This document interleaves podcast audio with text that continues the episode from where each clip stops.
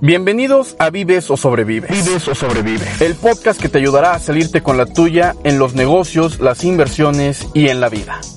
Aquí aprenderás todo eso que la universidad jamás te enseñó. Yo, soy Juanma Ramos, un joven emprendedor apasionado por la música, las finanzas y dispuesto a ayudar a toda persona compartiendo mis conocimientos, para que así puedan tomar las mejores decisiones en su vida. ¿Están listos? ¿Están listos?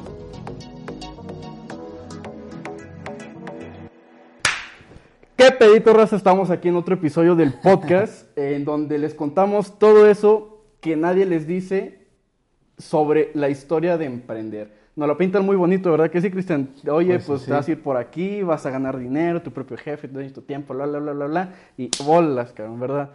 Te topas con, con pared. Y bueno, el día de hoy tenemos un invitadazo especial que no es de México, aquí tenemos a, a un extranjero que nos va a contar su historia, que a- al menos para mí se me hace muy interesante y ahorita se van a dar cuenta por qué. Así que, Cristian, cuéntanos un poco de ti, dónde eres, qué estudias o a qué te dedicas. Bueno, primero, Juanma, quería darte las gracias. Espero que podamos cumplir con las expectativas de, de todos los espectadores que tienes ahí en Instagram, de tu canal de Emprendimiento Latino. Eh, bueno, mi nombre es Cristian Díaz, soy de Lima, Perú.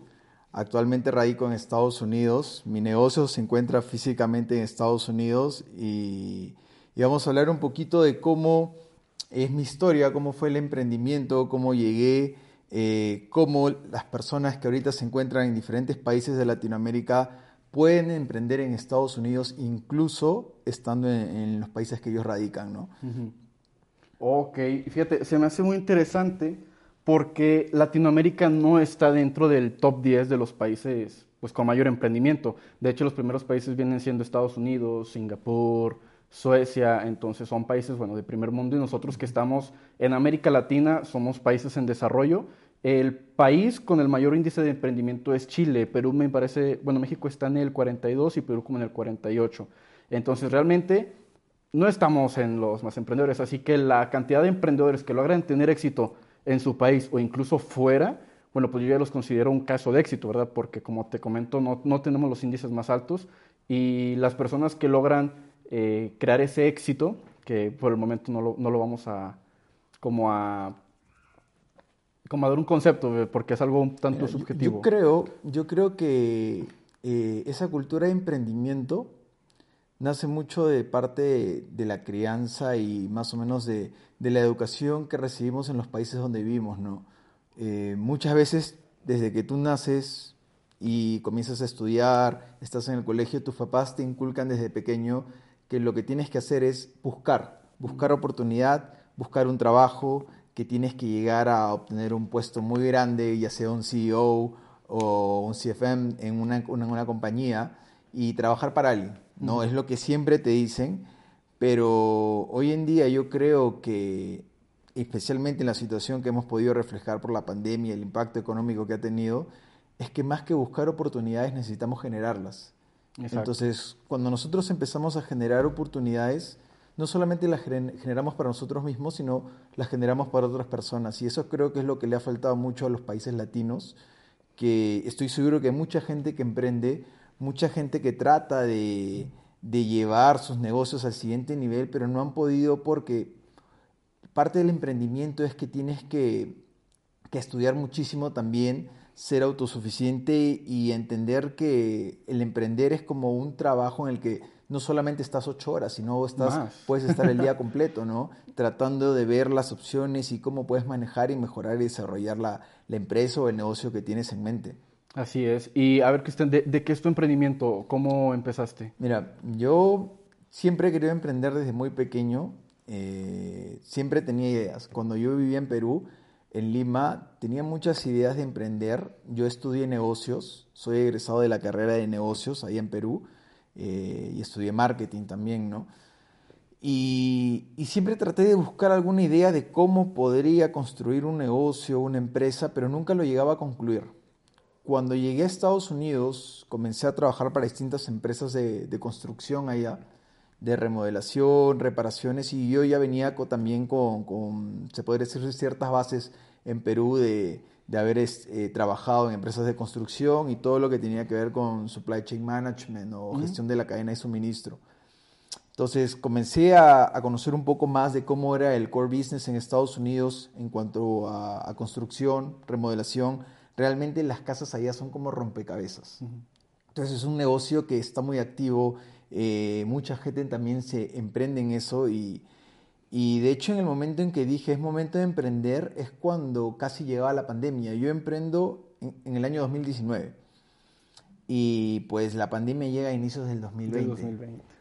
Al principio, claro, afectó de cierta manera porque todo cerró y tuvo un impacto muy, muy fuerte porque en ese tiempo yo también trabajaba y debido a la pandemia pierdo mi trabajo y tenía que ver las formas de cómo podría seguir generando. Cómo salir adelante. Y salir adelante, ¿no? Y más que todo encima con, con este emprendimiento que tenía, con esta empresa que tenía en mente. Y parte del problema con Estados Unidos es que es no burocrático, pero sí requieren demasiadas licencias, permisos y una serie de restricciones que te pueden poner si quieres empezar una empresa que conlleve ciertos riesgos, como en este caso la construcción. Y me tomó prácticamente un año y medio solamente poder constituir la empresa en Virginia como una empresa de construcción, un año en Maryland y alrededor de seis meses en Washington, D.C. Hoy nos encontramos en tres estados, que es Maryland, Virginia y Washington, D.C. Eh, ya tenemos casi tres años en el mercado trabajando desde el 2019 y, como te digo, eh, hay muchas formas de emprender en Estados Unidos, hay muchas formas de llegar allá eh, creo que personas que están en, no sé, ya sea en México, en Perú, Colombia, Argentina u otros países, pueden llegar a Estados Unidos exportando productos de sus propios países, ¿no? Y más que todo que la infraestructura de costos en tu propio país es mucho menor a la de Estados Unidos. Y tú puedes construir algo en tu país, mandarlo a Estados Unidos con los precios que te costaron en producirlo en, el país que radicas y venderlos al costo de, la competencia americana. Ok, ah, fíjate, ahorita dijiste algo muy interesante y era algo que, por ejemplo, yo no sabía y por, yo creo que muchísima gente no lo sabía. Dijiste que tuviste que constituir tu empresa en tres ciudades distintas, o sea, es una constitución de empresa por ciudad. En este caso, eh, en, en lo que es construcción, remodelación, tú tienes que aparte de sacar un business license que se llama que es una licencia de negocio, tienes que sacar una licencia de contratista o general contractor, home improvement también le dicen. Estas licencias te permiten a ti operar en un determinado estado, pero no son licencias multiestado que te puedan ayudar a, si por ejemplo la tengo en Virginia, pueda trabajar en Maryland o en Washington, D.C. o en uno de los 50 estados de Estados Unidos. Entonces, cada estado es como si fuera un país diferente, ¿no? Y parte de aprovechar la economía de Estados Unidos, porque Estados Unidos es como decir las grandes ligas de las empresas, no es como la Champions League de los emprendedores o algo así. Entonces, eh, tan solo, mira, Florida, según los números, unos estudios que he visto hace un par de semanas, tenía el mismo PBI o el mismo ingreso económico que genera todo México, solamente el estado de Florida y Virginia y cada uno de esos estados generan el ingreso PBI de, diferentes países. Entonces, estar en tres estados en Estados Unidos es prácticamente como estar en la economía de tres países diferentes, ¿no? Oye, pues qué interesante. Fíjate, nosotros como latinos, pues en nuestras tierras, en nuestro país, pues los latinos, pues tenemos nuestro como como, estereotipo de fiesteros, que vivimos, vivimos muy felices y todo. En Estados Unidos creo que son un poco más conservadores. Pero los latinos siempre que llegamos a Estados Unidos está esa parte americana que nos odia. O sea, que llegamos, ven, te ven el acento, te ven la cara del nopalote de, mexicano y, te empiezan a tirar un hate cañón. Entonces, ¿cómo te has adaptado tú en la sociedad eh, estadounidense con este tipo de situaciones que, digo, no es nada más con con los latinos, es prácticamente con cualquier extranjero al país. Tienen como un, un sentido de American for Americans, o sea, esto es mío, no me lo quites, no, no, no lo agarres. Este, ¿cómo, ¿Cómo has El americano, mira, el americano es muy nacionalista, ¿no? Los mexicanos, yo creo, igual que muchos peruanos, yo me considero una persona muy nacionalista también. Yo amo mi país, a, Perú, eh, y los americanos creo que llevan ese mismo concepto. Uno puede ser muy nacionalista, pero creo que debemos evitar tratar de llegar al punto en donde ya está xenofobia, ¿no?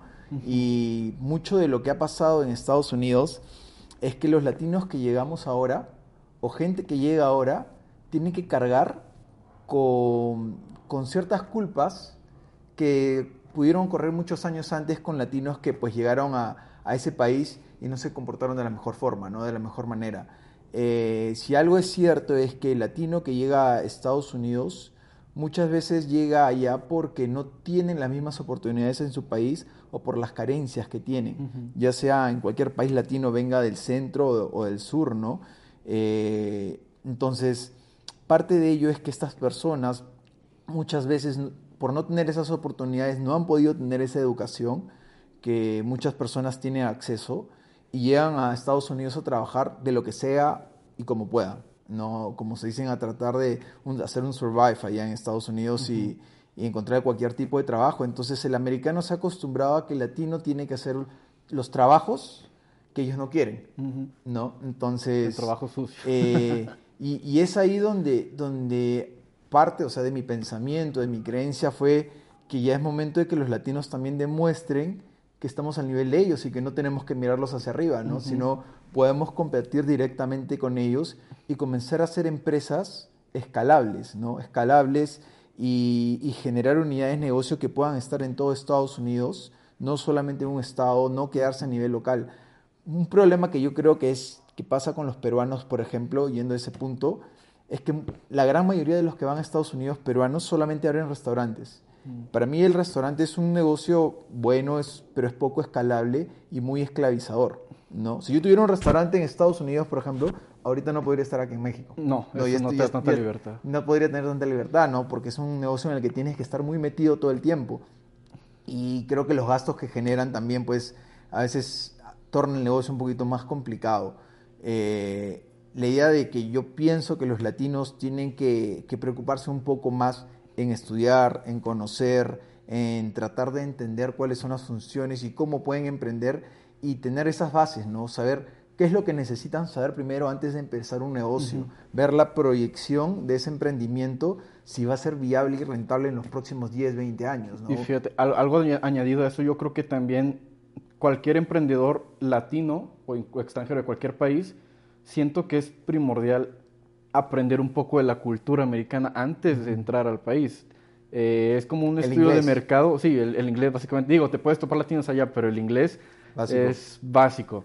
Y, por ejemplo, yo no conozco mucho en Virginia ni en Washington, pero sí sé que, los que los, las ciudades, los estados que están muy al norte, su cultura es distinta de los estados que están al sur o que, o que no son estados costeros.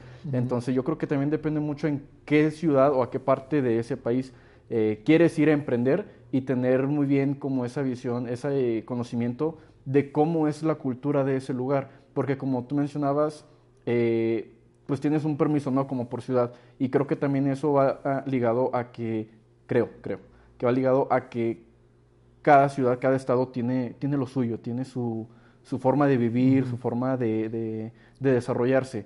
Y, y, bueno, otra pregunta que te quería hacer es, tu negocio ahorita ya se considera exitoso. Por ejemplo, tú estás ahorita aquí y tu negocio sigue corriendo en Estados Unidos. Claro que tú desde aquí pues haces algunas cosas, pero pues aquí estás, ¿verdad? Claro. Entonces, ¿cómo crees que influye el emprender dentro de un país de primer mundo a emprender en un país en desarrollo? O sea, ¿qué papel juega eh, la posición del país? Mira, yo creo que hay ventajas y desventajas, ¿no? Eh, hay que tener algo muy claro y Estados Unidos es un país eh, pro empresas, pro compañías, pro companies, ¿no? Porque si tú te das cuenta, en Estados Unidos tú puedes desarrollar o armar un negocio, prácticamente sacar el business license en 48 horas y ya tienes toda la parte legal de tu negocio registrada.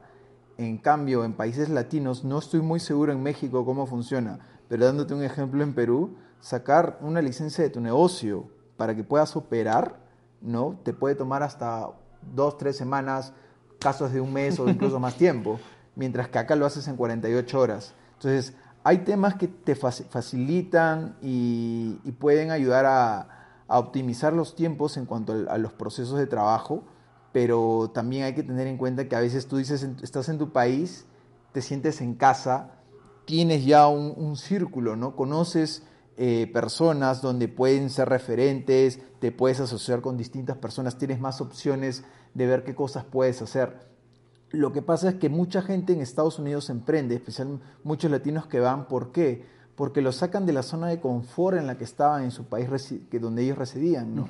Entonces, tú cuando, yo por ejemplo estaba en una zona de confort cuando estaba en Perú y trabajaba para otras empresas, pero no veía esas, no sentía esas ganas de crecer como cuando llegué a Estados Unidos, conocí muchas cosas y, me, di cuenta, entendí dónde quería estar y es por eso que decidí emprender, ¿no? Eh, emprender un negocio que ahorita todavía yo no lo llamo exitoso porque es un camino largo por recorrer.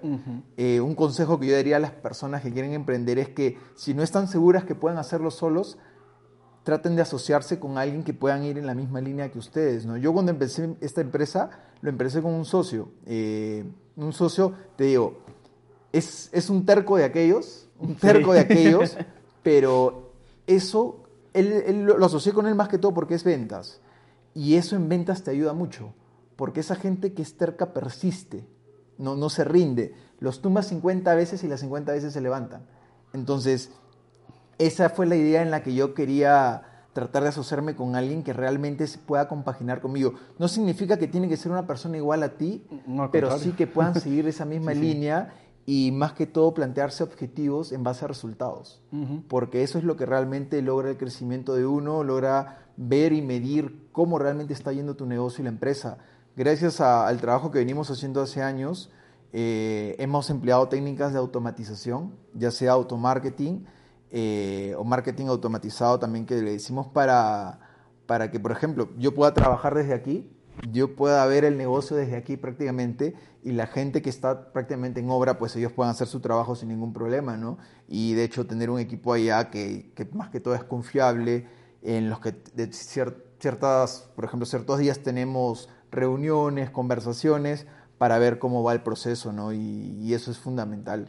La magia de la tecnología y la automatización. Sí, sí, la automatización ayuda muchísimo y más que todo a todas las personas que emprenden tienen que invertir en el costo de adquisición de clientes. Costo de adquisición de clientes. Eso es, eso es fundamental para que la empresa crezca. Sí, va ligado a las ventas. Si, no, si la empresa no tiene ventas, la empresa muere. Y, y, ahí es donde yo diferencio, o, bueno, mucho, muchas empresas que veo lo que hacen.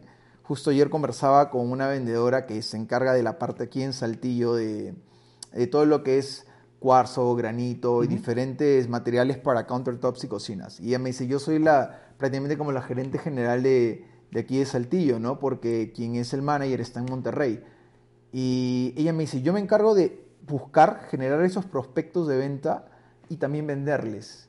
¿no? Yo le digo, pero quien debería generar esos prospectos es directamente la empresa, no el equipo de ventas. Ellos te arman un embudo para, para poder darte a ti esa carnecita para que tú puedas ¿no? claro y los filtra para que tú puedas este atacar y mandar al equipo de ventas a que ellos se los coman. Y creo que es la, la, mejor forma de, de, hacer empresa pero muchas empresas todavía aquí en Latinoamérica pues no desarrollan varios puntos.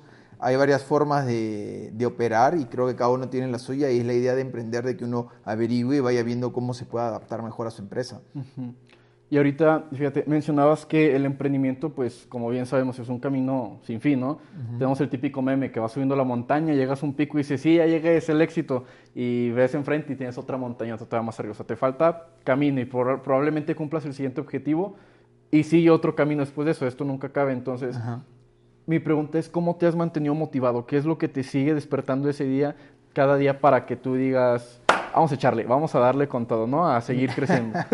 Mira, yo, eh, yo ya tengo 31 años y bueno, la motivación, y esto se lo digo a todas las personas que quieran emprender, eh, es algo que, que nace en el día a día, pero no siempre te vas a mantener motivado porque hay muchas veces en las que te vas a caer, muchas veces en las que te caes y la pelea del emprendedor es saber cómo levantarse, porque al final todos nos levantamos, pero al momento de levantarse, levantarse con la actitud de querer más de seguir avanzando, decir, bueno, me salió mal, porque muchas cosas van a salir mal, vas a perder dinero y quizá los seis primeros meses o el primer año ni siquiera vas a ganar dinero.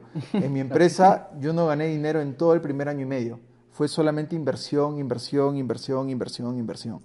Y, y aún seguimos ahí trabajando. Seguimos trabajando, eh, tanto eh, mi socio comercial y yo decidimos seguir avanzando, no nos rendimos y gracias a ello pues ahorita seguimos creciendo. Yo, por ejemplo, eh, para mí el éxito, y justo es una palabra que, que, escuché aquí en México que me pareció muy interesante, que es el autoempleado, ¿no? Y hay que diferenciar entre ser el, el dueño de un negocio, ¿no? Tener una empresa y ser un autoempleado. Porque ser un autoempleado es que, bueno, ya tengo mi empresa y trabajo para ellos, y llegas a cumplir 60, 70 años y sigues trabajando para tu empresa. Entonces lo único que hiciste fue generar un empleo para ti mismo. Pero la idea de, de, crear un negocio realmente radica en abrir cancha, abrir cancha para el resto, para que más gente pueda entrar, para que más personas se puedan adherir a ese negocio, contratar líderes que puedan trabajar contigo de la mano, contratar gente que incluso sea mejor que tú. ¿no? Yo, por ejemplo, digo, y siempre le digo a mi socio, yo quiero contratar personas que sean más inteligentes que yo, que estén más preparadas que yo, que sepan más que yo, porque va a ser la única forma de que la empresa crezca. Con gente y con un equipo realmente capaz. Y para mí el éxito va a estar en cuando esta empresa ya no necesite de mí. Cuando yo pueda salirme y la empresa pueda trabajar sola, ahí, es donde realmente logras el éxito. Y grandes ejemplos como ellos son FedEx, Coca-Cola, Amazon, muchas empresas enormes que, o mismo Disney, que incluso sus dueños están muertos, como el de Apple, ¿no? Steve Jobs, y la empresa sigue trabajando y sigue siendo una de las transnacionales más importantes del mundo, a pesar de que los dueños no están ahí, porque ellos ya han logrado crear algo que automatiza no solamente en la parte de procesos, sino en general toda la empresa. Así es. Eh, mencionabas ahorita la parte del cuadrante del flujo del dinero del empleado, el autoempleado y ese cambio a ser realmente un dueño de negocio, o sea, que es esto que nos dices, que ya puedas estar tú separado de tu empresa y que ésta siga funcionando. Y fíjate, es un tema muy interesante y yo creo que se va a quedar pendiente para, otro podcast ese tema, porque yo me aventé unos videos de, Kiyosaki, que es el, autor de este concepto. Él decía que para poder pasar tú de autoempleado a un, verdadero dueño de negocio, no es nada más una acción de dejo mi empresa a cargo y yo me voy de vacaciones. No, implica, o sea, más que una acción implica un cambio de mentalidad, porque él decía que desde un inicio tu empresa no debería de depender de ti. Y muchos cuando empiezan dicen, ok, yo trabajo mientras en mi empresa, en lo que consigo la manera en la que ésta pueda funcionar sin que yo esté ahí, pero que yo sé que decía, no, carajo, no es así, eh, me están malinterpretando, cosas así, ¿no? El vato se enojaba y te decía, no es tanto la acción, eh, vaya, pues como física, sino el cambio mental que tienes de poder visualizar tu empresa funcionando sin ti desde un principio. No estando tú trabajando y, empezar a pensar cómo le hago para que yo ya no estar aquí y poder seguir trabajando, sino desde que tú creas la empresa, decir, aquí es donde yo ya voy a dejar de trabajar, o sea, desde un principio tú ya visualizas, tú ya tienes como, como la idea de, de, este cuadrante, ¿no? De, de cómo estar en este cuadro para no tener esos problemas después de querer saltar de uno a otro, que es algo un tanto complicado. Te digo, es un tema interesante igual y lo podemos, lo podemos dejar para profundizar para profundizarlo. Para sí, está, próximo podcast. bueno, parte del camino, pues son las caídas, como bien lo íbamos diciendo. Pero yo creo que todos los emprendedores ya nos sabemos varias caídas que nos han dicho mil veces por ahí, que, que si los amigos te van a odiar, que si vas a perder amigos, que si a lo mejor la familia, este tipo de temas, ¿no? Pero, ¿qué problemas has tenido tú que nadie te dijo, que nadie te dijo, nadie te advirtió, nadie te comentó de que, oye, va a pasar esto, o sea, que lo tuviste que descubrir pues a la mala, ¿no? Y bueno, ¿cuál ha sido el más significativo de estos como errores? Mira, eh, desde que empezamos, de hecho, ni siquiera eh, emprender en un país nuevo, ¿no? Totalmente diferente, con reglas y normas distintas y en un rubro que también es, se podría decir que es bastante complicado pues hubieron muchas cosas que yo no me esperaba, ¿no? Desde el momento en el que yo decido entrar en este negocio, dije, bueno, eh, quiero entrar en la construcción, quiero em, empezar a construir casas, remodelarlas, repararlas, y de hecho mi foco era de, quiero llegar a los 50 estados de Estados Unidos, y quiero estar en los 50 estados de este país. Em, y durante el camino, pues me tropecé mucho con no solamente con, trabas administrativas o durante el proceso de trabajo, sino con personas también que a veces era un poco difícil lidiar o trabajar, ¿no? He tenido clientes muy, muy, muy complicados también, pero al fin y al cabo son clientes y lo que tratamos es de darles lo mejor. Eh, y te cuento una anécdota que tuve con un cliente americano. Nosotros normalmente trabajamos con agentes de bienes raíces, no gente que compra viviendas ahí en Estados Unidos para remodelarlas y venderlas, ¿no? Eso se llama flips and flip o le dicen house flipping ahí en Estados Unidos. Y dentro de ello eh, trabajamos con uno que trabajaba para una asociación de una iglesia que se llamaba Los Franciscanos allá en Estados Unidos y era un cliente americano muy, muy especial, como le dicen, muy picky, ¿no? Y habían cositas que no le gustaban. Y una vez durante el proceso que estuvimos remodelando sus propiedades y en una de esas los pisos de toda la casa, eh, después de que habíamos hecho como 15, 20 remodelaciones en el trabajo, hicimos mal una parte del proceso de la instalación, ¿no? Lo cual el, el, americano pues me dijo un poco más, regrésate a tu país, un poco más, estaba muy cerca de decirme eso y y de hecho traté de tomarlo de la mejor forma, tratar de tomarlo como un aprendizaje y más que todo cuando a veces te toca lidiar con personas así es que, que tienes que mantener la calma, la mesura y, saber, como yo siempre le digo a mi equipo, cuando tenemos puesta la casaca de HCS, somos HCS. Cuando no la tenemos puesta, podemos ser Cristian, Juan Manuel, quien tú quieras. Pero cuando estamos dentro de la empresa trabajando, mantenemos esa chaqueta y es la que la que debemos pensar primero pensando en la marca y en el nombre que estamos representando y, con esa idea tratar a los clientes, incluso a, los muchachos que trabajan con nosotros en obra y, más que todo, como te digo, no fue, fue, fue casos difíciles. Eh, en la parte administrativa de conseguir las licencias fueron momentos complicados porque por momentos me las negaron en un principio y tuve que prácticamente rehacer el procedimiento por culpa de la pandemia nos cerraron todas las oficinas, no pudimos avanzar por seis meses y fueron una fueron serie de complicaciones y especialmente emprendiendo en épocas de pandemia era, era súper complicado. Pero, pero supimos adaptarnos, supimos cómo trabajar, eh, seguimos avanzando, seguimos con esa idea de crecimiento y, desarrollando. y eso es parte del emprendimiento, de ser empresario, de que siempre tienes que pensar que no hay un tope no que llegaste acá y ahí, termina todo, ¿no? sino que tienes que pensar en que cada día va a ser diferente, que el proceso va a seguir y así va a ser siempre. Pero llega un momento en que el empresario tiene que entender que no está para operar, sino está para generar ideas, para crear, para desarrollar. Y eso es lo que hemos venido haciendo, ¿no? Y es lo que a mí me gusta hacer, desarrollar eh, cosas que podamos implementar en la empresa para automatizarla, para crear imagen y una serie de cosas que nos permita eh, operar de la mejor manera, que los clientes nos conozcan y vernos lo más profesionales posibles. Claro. ¿Y cuál crees que ha sido tu, error, tu fracaso más significativo?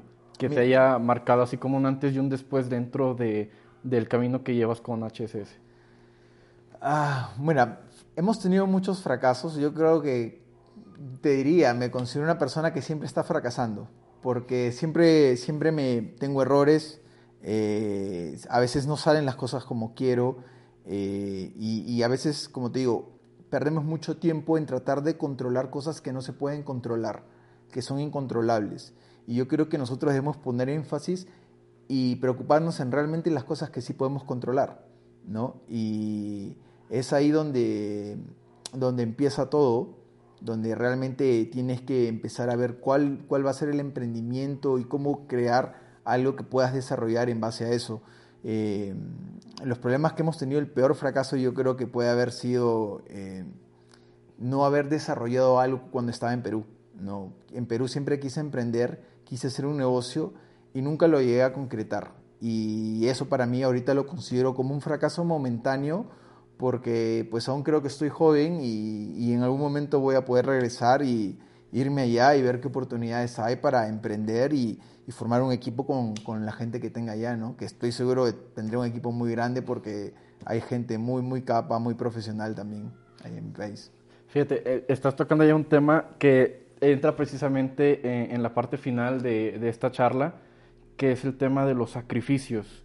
Eh, yo creo que es algo que, que los emprendedores todavía no, no les entra bien el concepto de sacrificar, que yo lo pondría como un sinónimo de, de sufrir, o sea, te tiene que doler para que realmente lo sientas como un sacrificio, porque es algo que estás sacrificando, o sea, que te duele como hacerlo a un lado, olvidarlo, dejarlo o, o X cosa, ¿verdad?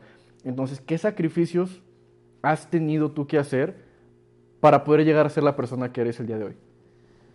Mira, la verdad creo que, he tenido que hacer muchos sacrificios eh, y, sacrificios muy difíciles porque tuve que prácticamente dejar mi país, irme a, Estados Unidos con sueños, con objetivos, como cualquier persona que se va a ese país, con ganas de, de mejorar, de ser mejor, hacerme más profesional de lo que era.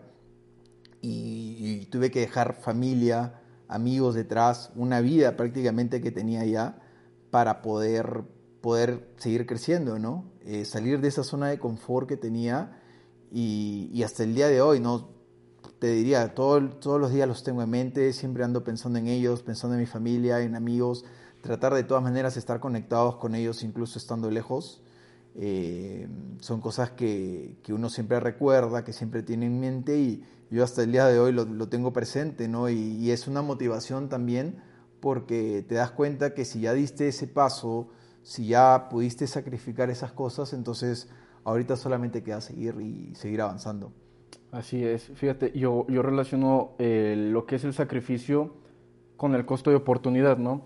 Tienes tus opciones que debes para empezar tú tener claro en tu mente, en tu ser, qué quieres llegar a ser, qué es, lo que, qué es a lo que aspiras, qué es lo, lo que sueñas.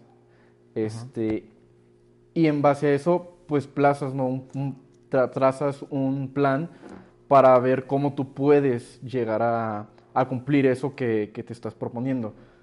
Pero en el camino pues vas teniendo estas oportunidades, ¿no? De, distintas, de distintos temas que pueden ser realmente eh, cosas que no tienen una que ver con la otra, pero que probablemente sean significativas para ti como persona, ¿verdad? Entonces yo creo que, por ejemplo, tú que, que migraste a Estados Unidos, dices, chino, oye, pues tengo esta oportunidad de irme allá, pero pues tengo oportunidades aquí, un buen empleo, estar cerca de mi familia, entre otras cosas. Claro. Y dices, oye, o sea, es que las dos me gustan, las dos me atraen, o sea, las quiero pero ¿cuál es la que me va a acercar a mi objetivo? ¿Cuál es la que me, lleva a ser cada día, eh, cada día estar más cerca de lo que quiero llegar a ser? Y ahí es donde entra yo creo ese tema de sacrificio de chino, o sea, pues, ¿cuál, cuál, es, ¿cuál de estas opciones es la que me va a ayudar a seguir subiendo peldaños para, pues, llegar a ser lo, lo, que quiere ser?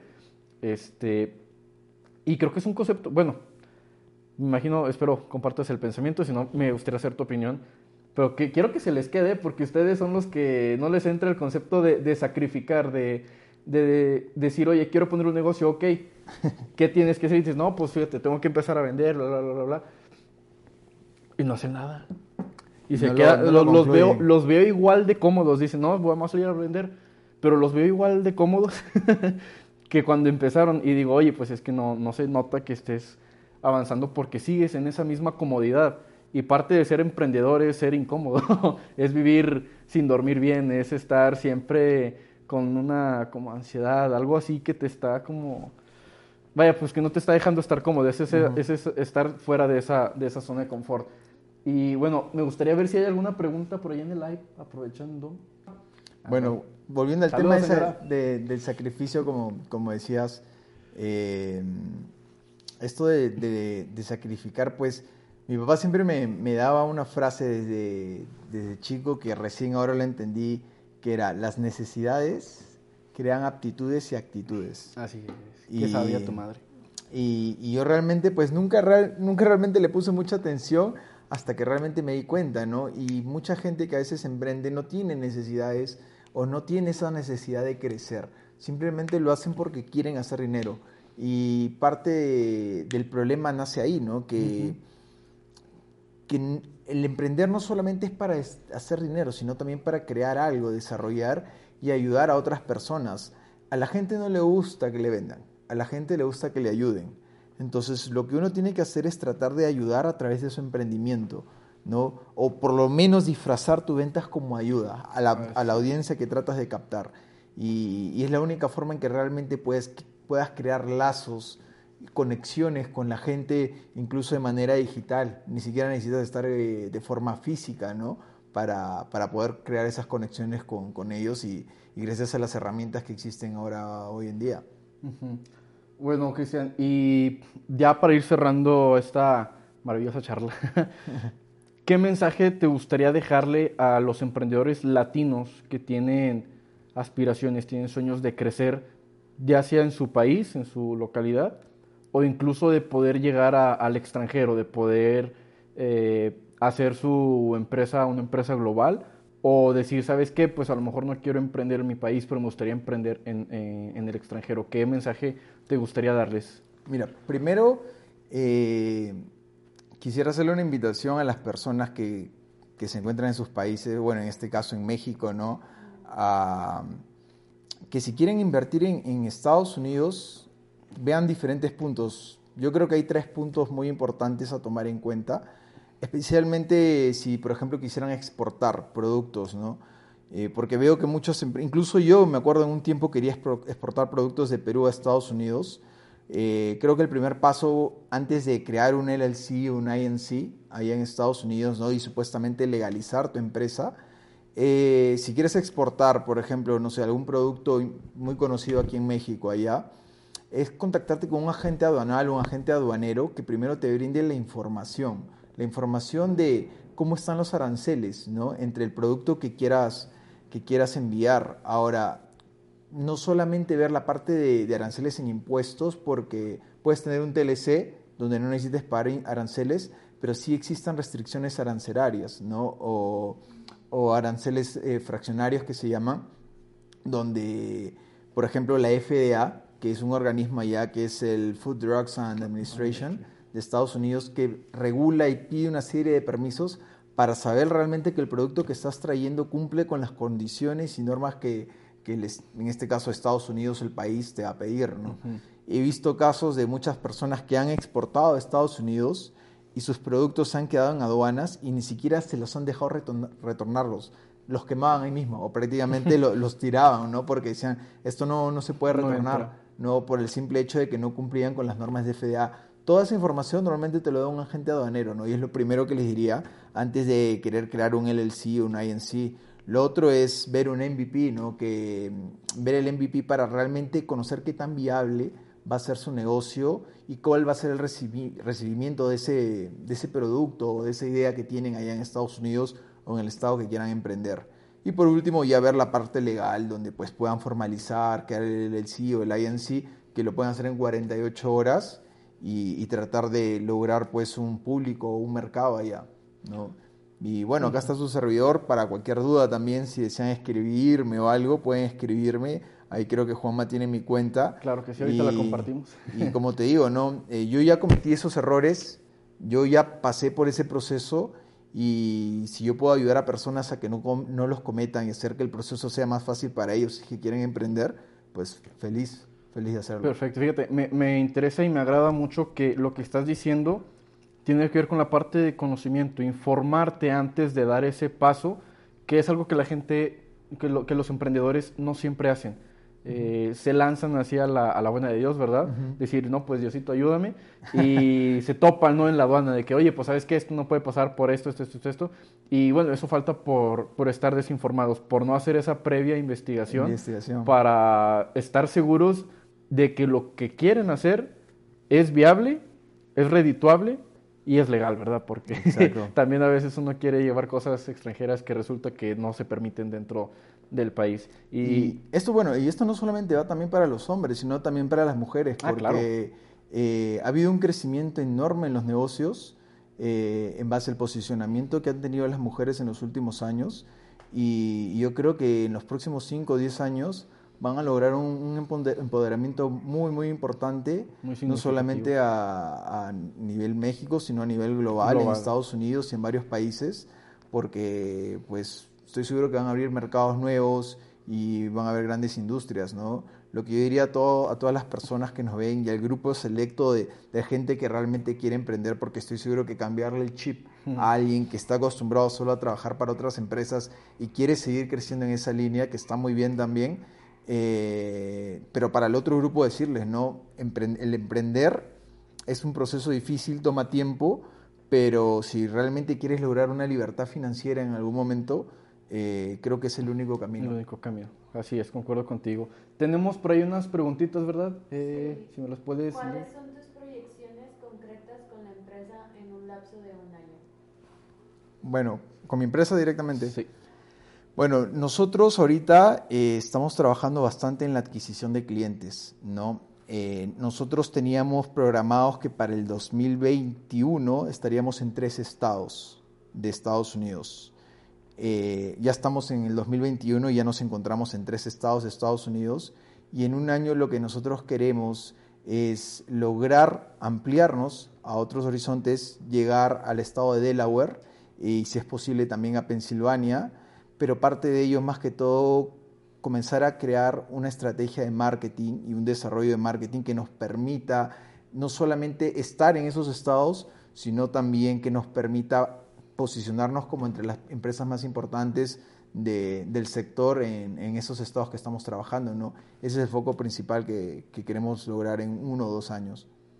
Ok, y la siguiente pregunta. Sería, ¿Cuál sería el consejo que daría Cristian a los jóvenes que piensan emigrar?